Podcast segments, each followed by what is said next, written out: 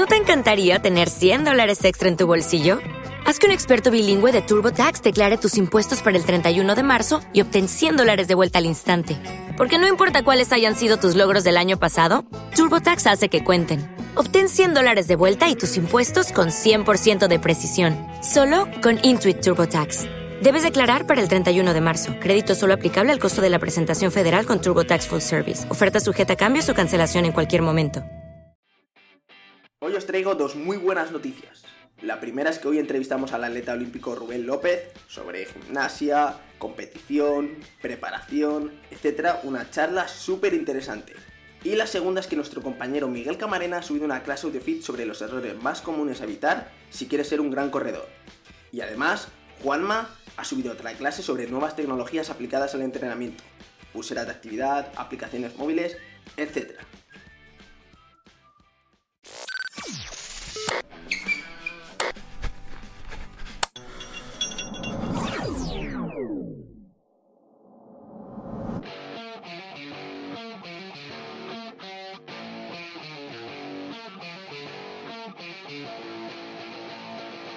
¿Qué tal chicos? ¿Cómo estáis? Bienvenidos a un nuevo podcast aquí en AudioFit. En este caso tenemos el placer de tener con nosotros a Rubén, que es gimnasta olímpico. Un placer Rubén. Igualmente, encantado. Muchas gracias por aceptar esta invitación y venir aquí a contarnos un poco sobre la gimnasia. Te quería preguntar, lo primero que quería preguntarte es cuándo empezaste y por qué empezaste a hacer gimnasia. Pues yo empecé a hacer gimnasia con 8 años pero mucho antes, mis padres tienen un gimnasio de, de, fitness donde también se hacen actividades dirigidas y una de las actividades que tienen es acrobacias. Entonces yo desde pequeño veía a la gente hacer volteretas, mortales, y yo digo, eso quiero probarlo. Y con cinco años ya me metía en esas clases para aprender a hacer acrobacia y parece ser que se me daba bien y mis padres, pues con ocho años, decidieron llevarme a un club ya de gimnasia artística. Entonces con ocho años empecé entrenando tres días a la semana, tres horas por las tardes, entonces el entrenador se fue fijando en mí, iba progresando y decidió meterme en el grupo de competición. Entonces pasé de entrenar tres días a la semana, tres horas por las tardes, a entrenar seis días a la semana, de lunes a sábado, tres horas cada día. Y fue a partir de ahí pues que me fui enganchando, eh, la Federación Catalana de Gimnasia me hizo un seguimiento y luego ya me dio la oportunidad de meterme en el Centro de Alto Rendimiento de San Cugat, luego fue la Federación Española la que se fijó en mí y así poco a poco pues hasta llegar a, los Juegos Olímpicos.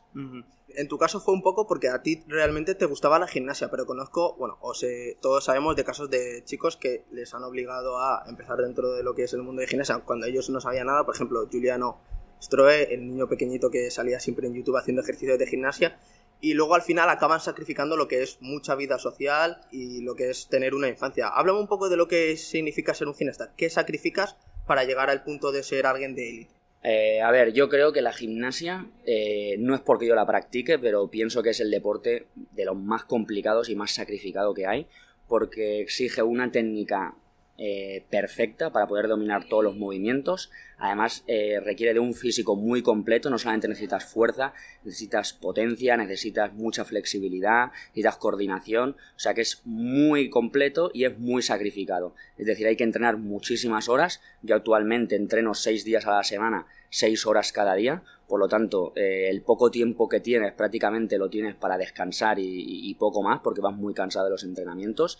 Y sí que es verdad que cuando eres más joven, pues eh, llega un momento en que tienes que decidir. En plan, ¿me quiero dedicar al deporte de alto nivel y quiero llegar a ser un gimnasta olímpico? ¿O me quedo con lo que soy y tiro por otro lado, ¿no? Y sí que pues sacrificas un poco lo que son pues el verte con amigos, el poder tener fines de semana libres, muchas cosas de este tipo. Pero eh, luego la recompensa y todo lo que te enseña el deporte de alto nivel eh, y en concreto la gimnasia son unos valores, viajas por todo el mundo, conoces a un montón de gente, son cosas que eso ya te queda para siempre, que puedes usar en cualquier situación de tu vida. ¿Y no echas de menos el, el decir, ostras, si volviese para atrás en el tiempo, me gustaría haber vivido como mis compañeros de clase esa vida social de los fines de semana salimos de fiesta, o no era tu forma de ser realmente? Yo creo que si echara para atrás volvería a hacer lo mismo. O sea, no echaría de menos esas cosas que he tenido que sacrificar, porque, o sea, ya te digo, lo que me aporta la gimnasia cuando yo la estoy haciendo, la sensación que tengo de, volar por los aires en la barra y luego volverme a coger, esas sensaciones no me las da ninguna otra cosa. Entonces es algo como muy exclusivo que muy poca gente puede hacer. Y aparte, todo lo que me ha aportado la gimnasia, o sea, lo que soy a día de hoy me lo ha enseñado prácticamente todo eh, la gimnasia de alto nivel. Entonces, si volviera para atrás, eh, no lo cambiaría. También hay momentos de la temporada en los que pues hay eh, momentos para divertirse y para pasarlo bien, ¿no? Lo que sí que no lo puedes hacer siempre porque tienes entrenamientos o hay momentos que son de máxima exigencia en los entrenamientos y tienes que cuidarte para poder rendir bien. Lo que hemos sacado claro de esto es que hay que ser, hay que estar decidido realmente, ¿no? Me has contado que entrenas seis horas Cuéntame un poco sobre cómo se suele dividir un entreno de gimnasta, así a grosso modo, para alguien que no sabe de gimnasia y que pueda entender más o menos. Porque para mucha gente, seis horas de entrenamiento puede sonar una auténtica locura. Y pueden decir, ostras, seis horas de entreno, yo voy una hora y media al gimnasio, dos horas y ya estoy cansado. ¿Cómo aguanta un gimnasta seis horas? ¿Cómo podéis llegar a tener ese rendimiento tan alto? Pues yo tengo que decir que hay momentos en los que seis horas incluso se pueden quedar cortas. Piensa que en gimnasia, primero de todo, lo que hacemos es un calentamiento. Para nosotros un calentamiento nos puede llevar aproximadamente unos 40 minutos. plan, para calentar bien todas las articulaciones, trabajar un poquito la flexibilidad, tonificar un poquito para activar la musculatura. Después de ese calentamiento pasamos a una preparación física general que podría equivalerse a un circuito como full body, donde hacemos ejercicios específicos de gimnasia, como pueden ser eh, flexiones en vertical, como pueden ser dominadas en anillas, pueden ser olímpicos en paralelas, a una intensidad no muy alta como para terminar de calentar y activarnos. De ahí pasamos al trabajo en aparatos. En gimnasia hay seis aparatos.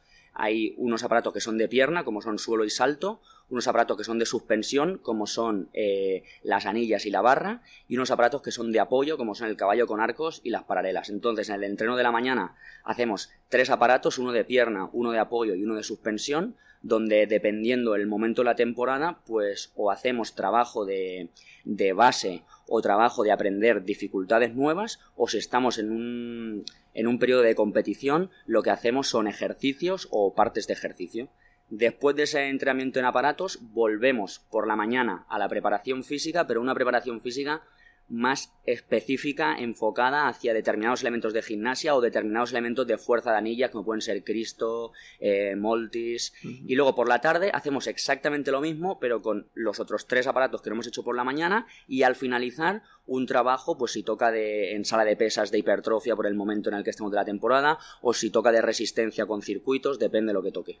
Y siempre vas trabajando con lo que es la misma intensidad, es decir, Tú cuando empezaste me contaste que empezaste con tres horas, pero poco a poco va aumentando lo que es la intensidad o de repente un día ya estás entrenando las seis horas. Yo pasé de, desde los 8 años hasta los 12, estuve entrenando tres horas solamente. A los 12 años fue cuando me dieron una beca en el centro de alto rendimiento y ahí ya sí que pasé a doble sesión. O sea, tres horas por la mañana y tres por la tarde. Eso fue un cambio heavy.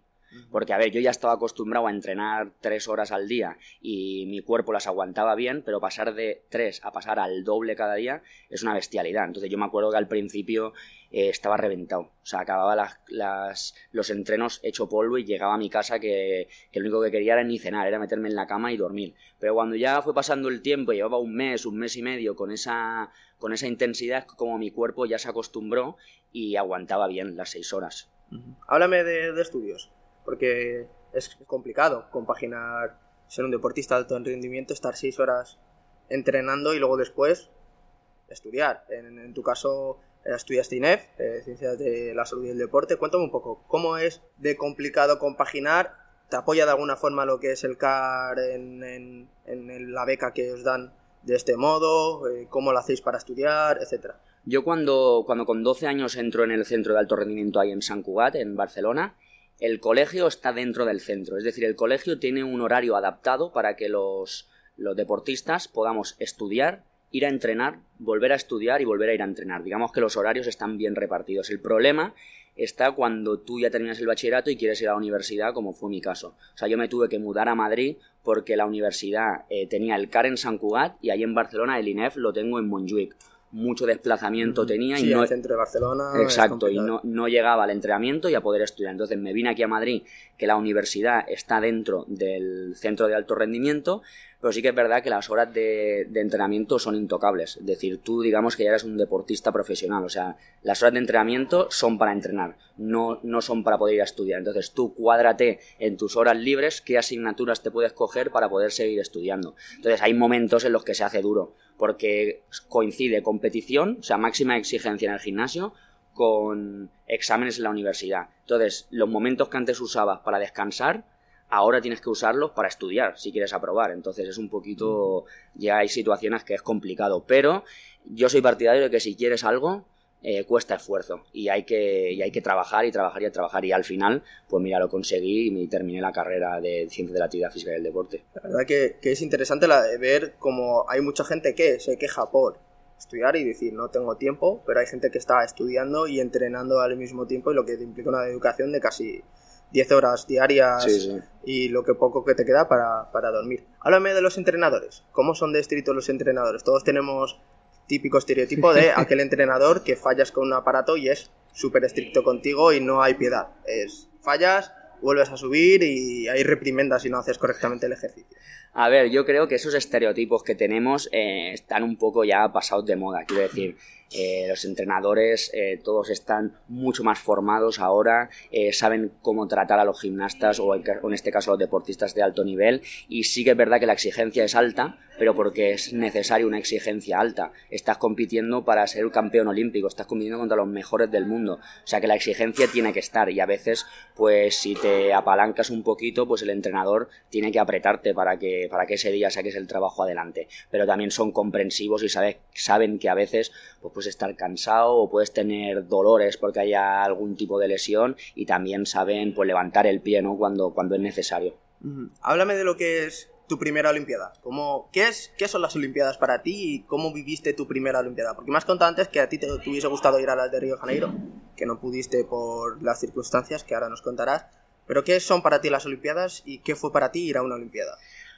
Para mí los Juegos Olímpicos es lo máximo a lo que puede aspirar un deportista. O sea, una persona que llega a unos Juegos Olímpicos, eh, para mí es como el sumum de, de, su carrera. No puede llegar a más alto, no puede aspirar a más que llegar ahí y ganar una medalla, ¿no? Entonces, bueno, pues al principio cuando empiezas a hacer gimnasia no te acabas de creer o no te acabas de plantear que tú puedas estar en unos Juegos Olímpicos, pero cuando ves que vas progresando y vas por buen camino, pues al final acabas diciendo, yo quiero llegar a unos Juegos Olímpicos. Y la sensación de, primero de conseguir la clasificación, porque a los Juegos Olímpicos no van todos los países del mundo, tú tienes unos mundiales previamente que si no estás entre los 12 primeros países no, puede, no puedes ir a los Juegos. Entonces, el primero conseguir esa clasificación. Hay muchos nervios, hay mucha exigencia, quieres hacerlo lo mejor posible. Cuando consigues eso ya es como, ahora lo que tengo que hacer es ganarme un puesto dentro del equipo que sea el que vaya a ir a las Olimpiadas.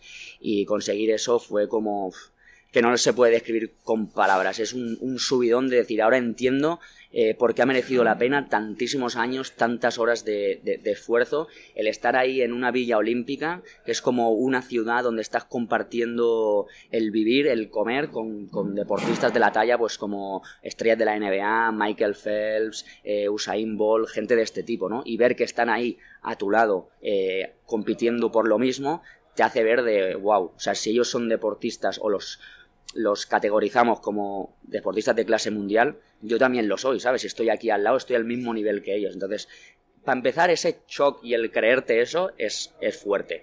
Y luego el, estar ahí en un, en un, pabellón como un estadio de fútbol lleno hasta arriba de gente para ver gimnasia, para verte a ti cómo estás compitiendo, también es, es, un subidón de decir, aunque se baje todo el público a moverme los aparatos, no me van a tirar de aquí encima, ¿sabes? O sea, es una sensación de, de wow, qué pasada. Hablando de nervios antes, que me has comentado que se sienten nervios, cuéntame un poco sobre la preparación mental, porque en tu caso sí que me has dicho que tienes un psicólogo deportivo. Por ejemplo, yo tengo un compañero también, mi compañero de piso, Iván Alonso, psicólogo deportivo. Cuéntame lo que es la importancia, qué, qué tan importante es la preparación mental de cara a competir o de cara a los entrenamientos diarios, un poco pautas generales sobre qué tipo de problemas suele tener un gimnasta y qué, qué métodos utilizáis para solucionarlos. Yo trabajo aquí en el, Centro de Alto Rendimiento con el psicólogo Pablo del Río, que llevo muchos años trabajando con él, y sobre todo los problemas que se pueden presentar en un gimnasta o yo creo que en un deportista de alto nivel es el que en competición rindas al mismo nivel que estás entrenando. Es decir, normalmente tú entrenas relajado, entrenas bien y estás a un nivel, vamos a ponerle un nivel 9. En competición, se, normalmente lo que tendemos a hacer es meternos otras variables en la cabeza como eh, ahora solamente tengo una oportunidad para hacerlo, hay público que me está viendo, hay jueces que me están puntuando, o mira contra el que estoy compitiendo lo que está haciendo, o sea, una serie de variables que no controlamos, entonces eso lo que hace es que nos pongamos más nerviosos y tengamos más dudas sobre nuestro trabajo. Entonces lo que se trata del trabajo con el psicólogo es ayudarte a concentrarte en lo que tú puedes controlar, es decir, no a concentrarte en variables que lo que van a hacer va a ser perjudicarte. Entonces es un poco trabajar eh, ayudas y técnicas para concentrarte mejor, ayudas para, mm, para cuando surge algo negativo, cuando surge un obstáculo, cómo superarlo para no venirte abajo, eh, cómo ir cada día del entrenamiento alimentando tu autoconfianza para que llegues al, día de la competición confiado de que puedes hacerlo. Es un poco todo ese sello de técnicas, como práctica imaginada también, imaginarte la competición para que cuando llegues como que ya la hayas vivido previamente, técnicas de este tipo. En este caso, como, como has comentado, es muy importante lo que es la psicología y el igual puede ser como la preparación por un examen. Variables que no controlamos, la suerte, la dificultad del examen, lo bien que nos sentamos ese día, lo único que controlamos es el esfuerzo.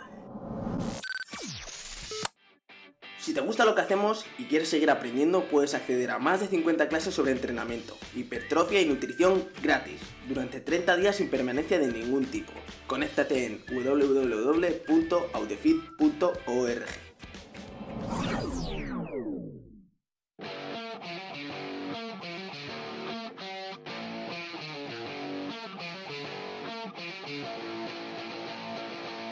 hablando de lo que es afrontar baches, etcétera, en el último campeonato, no sé si el último, el penúltimo campeonato, el campeonato que vi por Instagram, que te sigo, eh, que te caíste en uno de los ejercicios, en concretamente en paralela, te rebaló un poco el dedo, que fue nada, un centímetro, y eso ya provocó penalización total sobre ello.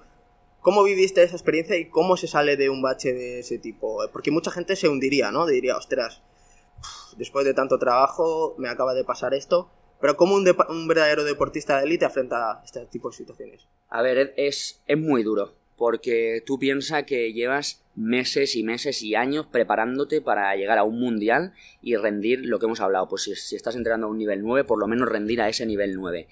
Y llegar y que en el primer aparato, eh, por mala suerte o por el motivo que sea, se te resbale una mano, eh, caigas de cabeza y ya se acabe ahí tu competición, es decir, el trabajo de años y de meses que en 20 segundos haya terminado, es un bache que al principio, cuando te pasa, ahí en el momento, pues igual no, lo, te lo acabas de creer, pero cuando pasen unas horas y ves que estás fuera de la competición, es un palo muy grande. O sea, yo me acuerdo en el Mundial que, que, bueno, me pasó eso y cuando salí del hospital que ya, me, que ya estaba bien, no, salí de la habitación en tres días, en la habitación del hotel, no quería saber nada de nadie, hasta incluso me cambié los billetes para volver antes a mi casa porque estaba realmente hecho polvo. Pero eh, cuando realmente eh, quieres algo y tu objetivo es que quieres volver a ir a unos, Juegos Olímpicos y que quieres dar el 100% para ello, eh, al final dices, bueno, pues si, si esto me ha pasado es porque algo me quería enseñar, algo bueno va a traer detrás, ¿no? Y al final, pues con el trabajo del psicólogo y con esa motivación que yo siento por, por la gimnasia y por poder alcanzar mis metas, pues al final acabas viniéndote arriba y vuelves a prepararte fuerte para la, para la próxima competición con más ganas que nunca hay deportistas que se hunden mucho y que les cuesta salir de esos baches. Yo en particular, no sé si es por el tipo de entrenamiento que he seguido con mi psicólogo, pues siempre que he tenido un bache es algo más reforzado y mucho más fuerte y con más confianza. Es decir, esto me ha pasado una vez, pero no me va a pasar dos, ¿sabes? Y tengo esa confianza de, poder aspirar a poder conseguir los siguientes objetivos. Lo tuyo podría ser obstáculo en realidad tras obstáculo, porque justo te caíste después, competiste en la última ya por sobrecarga de entreno, de haberte preparado eh, para una competición después de otra y al final el cuerpo, como sabemos, todos sabemos, tiene ciertos límites y hay veces que necesita dar una pausa. Tuviste una lesión de lo que es hombro, bíceps, etcétera. Eh, ¿Qué ha implicado para ti esta lesión? ¿Qué implica en tu preparación? ¿Cómo piensas salir de ello? Eh, me dijiste que te dieron a elegir, cuéntanos un poco. Sí, eh, a ver, esta lesión de hombro, eh, yo ya iba arrastrando molestias, pero unas molestias que con tratamiento de fisio y de osteopatía, pues iban desapareciendo y me permitían entrenar. Yo no sé si a raíz de esa caída que tengo en el Mundial, juntamente con la sobrecarga ya de 19 años en el, en el deporte de alto nivel, pues hacen que tenga ahí en el hombro el tendón del bíceps, el supraespinoso, el labrum, que lo tenga todo ahí colgando de un hilo y al final me tenga que operar para poder seguir rindiendo al 100%. Entonces la operación fue una operación importante porque tenía el hombro, el hombro bastante tocado, pero el, el médico me planteaba dos opciones. O no te operas, pero ya se acabó el deporte de alto rendimiento porque te va a doler muchísimo, o sea, hasta lo que tú puedas aguantar de dolor, o te operas para poder aguantar a conseguir tu siguiente objetivo, que son los Juegos Olímpicos de Tokio, tres años más ahí a tope. Entonces decido operarme porque el objetivo está claro, o sea, hay que ir a los siguientes Juegos. Y hostia, al principio complicado, porque siento mucho dolor las primeras semanas, eh, no esperaba que me iba a doler tanto. Y bueno, los pasitos son muy a poco a poco porque es muy delicado, pero es importante no desanimarse. O sea, los pasitos van poco a poco, pero cada día me voy sintiendo mejor, tengo más movilidad, eh, las revisiones con el médico son buenas, él me dice que voy por buen camino, o sea que al final yo confío ¿no? en todos esos profesionales. Y a nivel mental lo importante es mantener la confianza, el sentirte que todavía eres gimnasta aunque estés lesionado eh, y reforzarte todos esos pequeños pasitos que das, que das cada día al frente.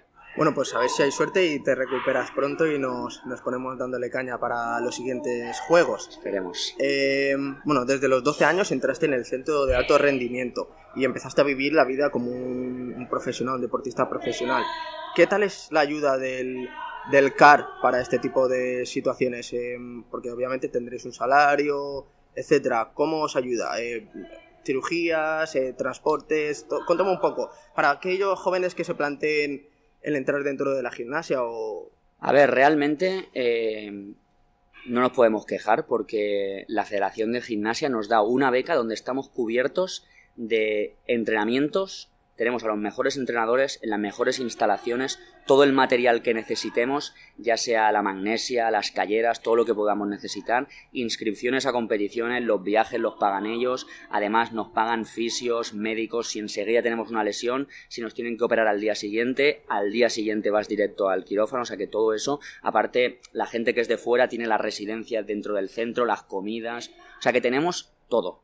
O sea, es un privilegio realmente tener todo eso. Lo que pasa es que llega un punto que te plantas a lo mejor con 26, 27 años donde tu vida ya eh, tiene otra serie de gastos y te planteas otra serie de alternativas que quizá con las ayudas económicas que te dan pues va justo, ¿no? Entonces ahí al final es donde, donde hay muchos deportistas que acaban de decantarse o vale, yo tengo muy claro el objetivo y aunque, bueno, pues económicamente a lo mejor me tenga que sacrificar un poco, que tampoco es sacrificarse mucho porque tienes todo pagado, es decir, tus gastos son cero si quieres, pero esas posibles caprichos que tú quieras, como irte a vivir fuera, o tu coche, o tu casa, o lo que sea, pues quizá tienes que sacrificarlos un tiempo si quieres poder llegar a, unos Juegos Olímpicos, pero yo creo que merece la pena y cuando eres joven, que no tienes ningún, ningún tipo de, esos gastos, pues yo creo que la experiencia que vives es, es, es, enorme y lo que te aporta merece la pena meterse ahí y las ayudas yo creo que las valoro mucho.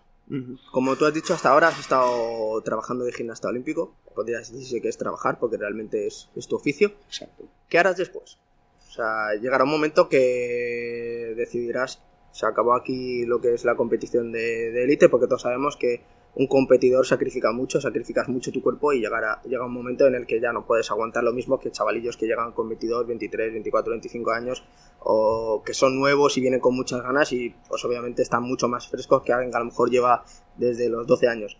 ¿Cuál es tu plan para después? Porque eh, no sé exactamente hasta qué punto se les ayuda a los gimnastas retirados o qué tipo de facilidades tienes o es acaba aquí y ya te tienes que buscar la vida con lo que hayas estudiado a ver, eh, una vez tú te retiras, eh, las becas económicas obviamente desaparecen. Es decir, tú ya no haces deporte de alta competición, por lo tanto no te van a dar una beca económica. O sea, eso se acaba y te tienes que buscar pues trabajo o lo que sea por otro lado. Pero sí que es verdad que dentro de, de las federaciones eh, te ayudan a preparar esa retirada. Pues a lo mejor si tú ya sabes que en dos o tres años eh, vas a terminar de hacer deporte de alto nivel, pues ya empiezas a prepararte, es decir, buscas poder compaginar tu entrenamiento con a lo mejor un par de horitas de trabajo al día o como que te ayudan a buscar eh, algo de trabajo fuera para cuando termines el deporte. En mi caso, tengo la gran suerte de que mis padres tienen un gimnasio, que es Gimnasio Bunkai, que ya lleva 33 años en funcionamiento, o sea que está funcionando muy bien. Y mi objetivo eh, cuando termine de hacer deporte de alto nivel, aparte de poder llegar a ser eh, un entrenador que gestione equipos de alto rendimiento, también me gustaría continuar con este proyecto que inició mi familia, porque creo que tiene mucha tirada y me siento muy, muy a gusto con ello. Y para eso estudié ciencias de la actividad física y el deporte, que conjuntamente con toda mi experiencia que llevo como deportista de alto nivel, pues yo creo que va a ayudar mucho a, a dar un empujón ahí al gimnasio. También hemos hablado de que bueno, hay muchos chavales jóvenes que empiezan dentro de este deporte y también no tan jóvenes. ¿Crees que alguien que empieza con una edad de 18, 19, 20 años podría llegar a ser olímpico alguna vez o crees que ya es demasiado tarde? Yo creo que en gimnasia, a mi modo de ver, ¿eh? a lo mejor me equivoco, creo que es muy difícil, o sea que es prácticamente imposible que tú empieces con 18, 19 años en la gimnasia por llegar a unos Juegos Olímpicos. Para empezar, porque la carrera de un, de un gimnasta es corta, o sea, máximo 30 años. Si quieres apurar más, ya tienes que especializarte en hacer no los seis aparatos, sino uno o dos aparatos, y en pocos casos se suele dar eso, ¿no? Entonces yo creo que, que, es mucho trabajo el que hay detrás y que tienes que empezar joven para poder asimilar bien la base de la técnica para luego ir creciendo hacia dificultades mayores. Pero eh, lo que a mí me gustaría es que toda esa gente que se plantea con 18, 19, 20 o con los años que sea hacer gimnasia, que que no deje de hacerla por el hecho de que no vayan a llegar a lo mejor a unos Juegos Olímpicos. O sea, mm.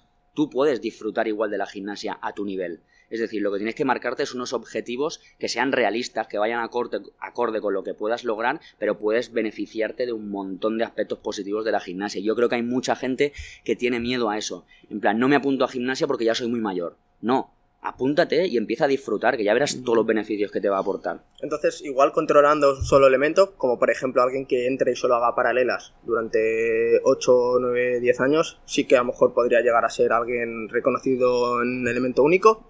Igual podría ser, pero si empieza tan tarde tendría que juntarse unas condiciones buenísimas, un talento prácticamente innato y mucho entrenamiento para poder llegar. Y sobre todo, pues luego los factores que no se controlan, como pueden ser lesiones o muchos de los aspectos. ¿Te gustaría que la gimnasia fuese más reconocida?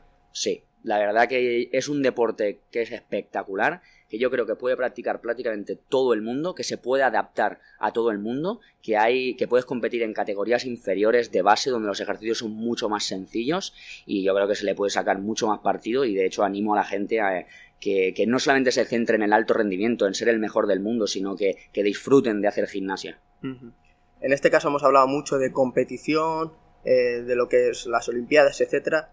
¿Crees que existe dopaje, dentro de este deporte, al igual que en, otros deportes? ¿O crees que eh, influye, al igual que me puedes decir que a lo mejor aquí dentro de España no lo hay? ¿O crees que se hace una prevención o se intenta evitar en la medida de lo posible?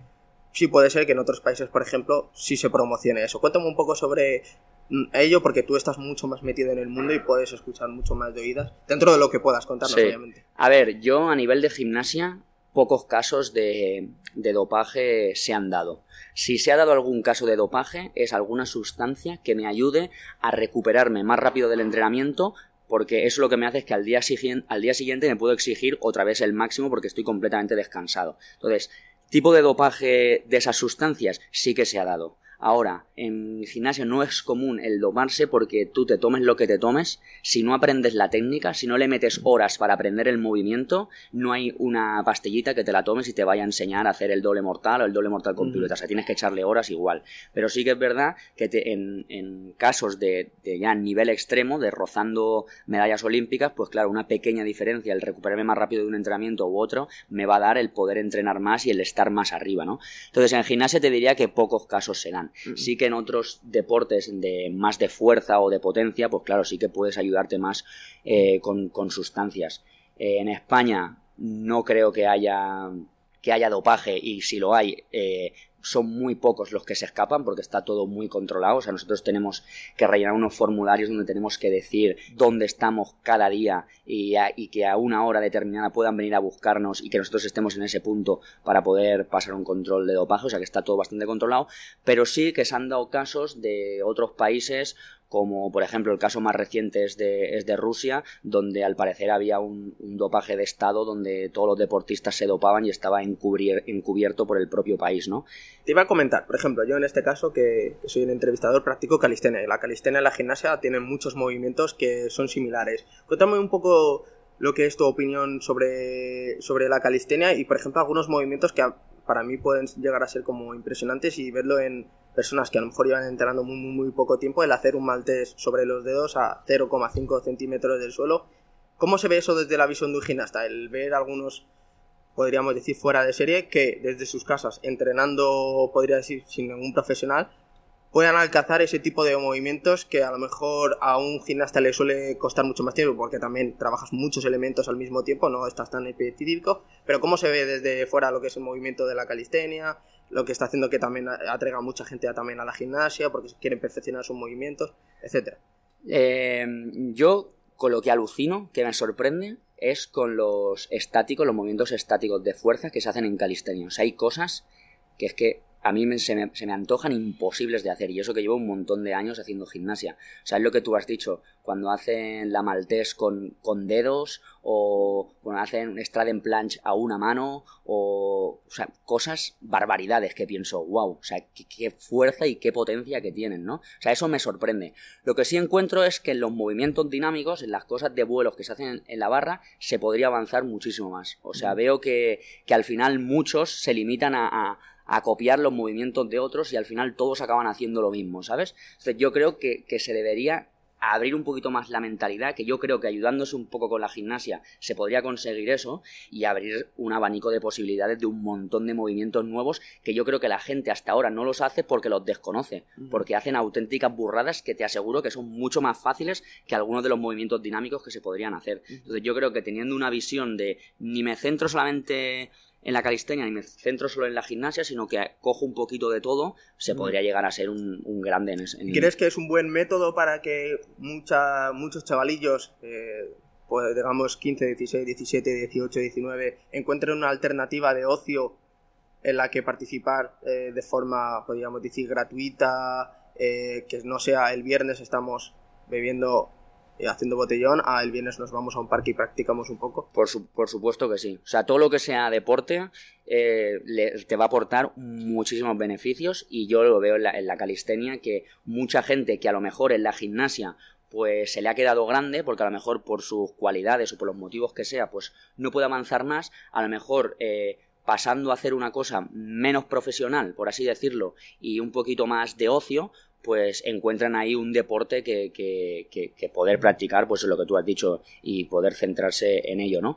Pero yo creo que pueden ser o sea, complementarias las dos cosas. El poder hacer gimnasia como a modo de ocio, no tenemos por qué hacerlo sí, a alto rendimiento y ayudarse también con la calistenia. Juntar las dos cosas, yo creo que, que, que puede hacer un, un de buen hecho, boom. De hecho, los, los rusos, como ya sabemos que son así como los más avanzados en este tipo de deportes, sí lo hacen, entrenan en, juntos en sitios como este, como en el centro de alto rendimiento, y bueno, uno está haciendo calistenia en un sitio, pero el otro le enseña, y así pasa que los mejores deportistas suelen venir de las zonas del este y son los mucho más completos y donde se ven todo este tipo de barbaridades que, que son cosas inhumanas en realidad. Sí, sí. Cuéntame un poco sobre YouTube. ¿Cuál es tu objetivo con YouTube? Eh, cuéntanos cuál es tu canal un poco y así para que los oyentes te puedan encontrar fácilmente. Pues mira, yo abrí un canal de YouTube hace un año que se llama Warmachinso, W-A-R-M-A y Shinso, X-I-N-S-O. Eh, y lo abrí por el motivo de que yo quería irme a Estados Unidos en un futuro para aprender de, de, de grandes entrenadores de allí, para poder seguirme formando, a lo mejor ya no tanto como gimnasta, pero sí como, como entrenador de alto nivel, ¿no? Entonces pensé, ¿qué herramienta puedo utilizar para que la gente de fuera de España, que sean de, de otros países, pueda ver mi día a día, pueda ver cómo trabajo, qué es lo que hago y cómo soy yo realmente.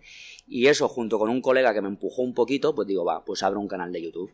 Y al principio lo abrí pues con la intención esta de mostrarme yo qué es lo que hago, hacer vlogs, cómo entrenamos, pero luego vi que la gente me, me pedía que hiciera tutoriales de enseñar movimientos de gimnasia o movimientos de gimnasia que se pueden aplicar luego a la calistenia. Y vi que eso también tenía tirón. Entonces tengo como un mix ahí donde enseño cómo nos preparamos los deportistas de alto nivel, tanto a nivel físico como a nivel mental, trabajo más técnico, trabajo más de preparación física, también eh, tutoriales acerca de movimientos concretos de gimnasia, movimientos de gimnasia que pueden ser aplicables pues a la calistenia o al street workout y Luego también pues subo blogs de cuando vamos a competiciones, de, bueno, los viajes que hacemos y demás.